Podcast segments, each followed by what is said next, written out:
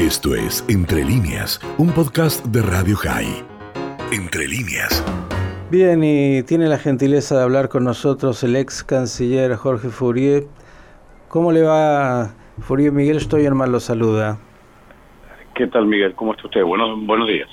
Bien, claro, todos eh, siguiendo, entre otras cosas, este nuevo round de lo que es este conflicto bélico desgraciado entre Israel y Hamas, pero específicamente queríamos eh, saber su parecer sobre el comunicado que para nosotros y muchos ha resultado tan poco feliz de la Cancillería Argentina.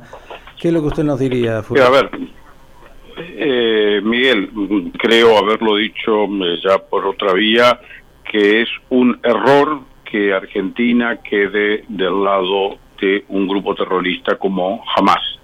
Eh, nosotros en Argentina somos un país donde tratamos de promover el diálogo y la convivencia. Y nuestro llamamiento como país desde América del Sur, desde prácticamente el otro extremo del mundo, es para que no haya hechos de terrorismo, para que no haya violencia en, en, la resolución de un problema que es histórico y que es grave para toda la región, en Israel y toda la zona circundante, y por lo tanto eh, no podemos haber hecho un llamamiento ni una condena de la forma en que se hizo. Uh, creo que eh, instar al diálogo, al entendimiento, son los pasos necesarios y evitar hechos de terroristas y de violencia. Lo que dijo la Cancillería, entre otras cosas, eh, fue el uso desproporcionado de la fuerza. Quiero recordarle, porque alguno por ahí está distraído, eh, jamás hasta ahora debe haber disparado unos 1.500, eh, por lo menos, eh, misiles contra territorio israelí, contra toda la población de Israel, ya en, todas las en todas las ciudades. Digo, ¿qué es lo que supone, digo, este comunicado sería el uso proporcional de la fuerza? A ver, creo que es una ambición sesgada la que inspiró la redacción de ese comunicado y por lo tanto su resultado no es correcto y no refleja lo que vive el pueblo de Israel. Por lo tanto, nosotros tenemos que ser muy claros en nuestro apoyo a una situación de paz y de entendimiento y una condena al terrorismo y a la violencia que están ejerciendo sobre el pueblo israelí.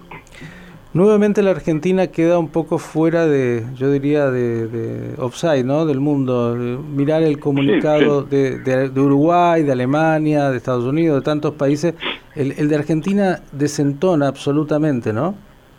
Sin duda, y eh, la verdad que eh, no hace honor a los sentimientos del pueblo argentino, porque nos pone del lado de los terroristas y eso es claramente un, un gravísimo error.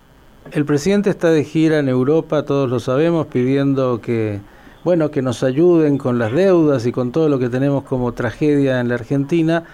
Esto, usted que tiene experiencia en, en los países como en Francia y en otros, ¿también es leído con el momento en el cual de alguna manera hay este diálogo? ¿Ellos se enteran de este tipo de comunicado y este tipo de postura? Sin duda, eh, todos los países de la comunidad internacional que, como usted dice, mayoritariamente han instado a recuperar las condiciones de diálogo y han sido claros en la condena del terrorismo.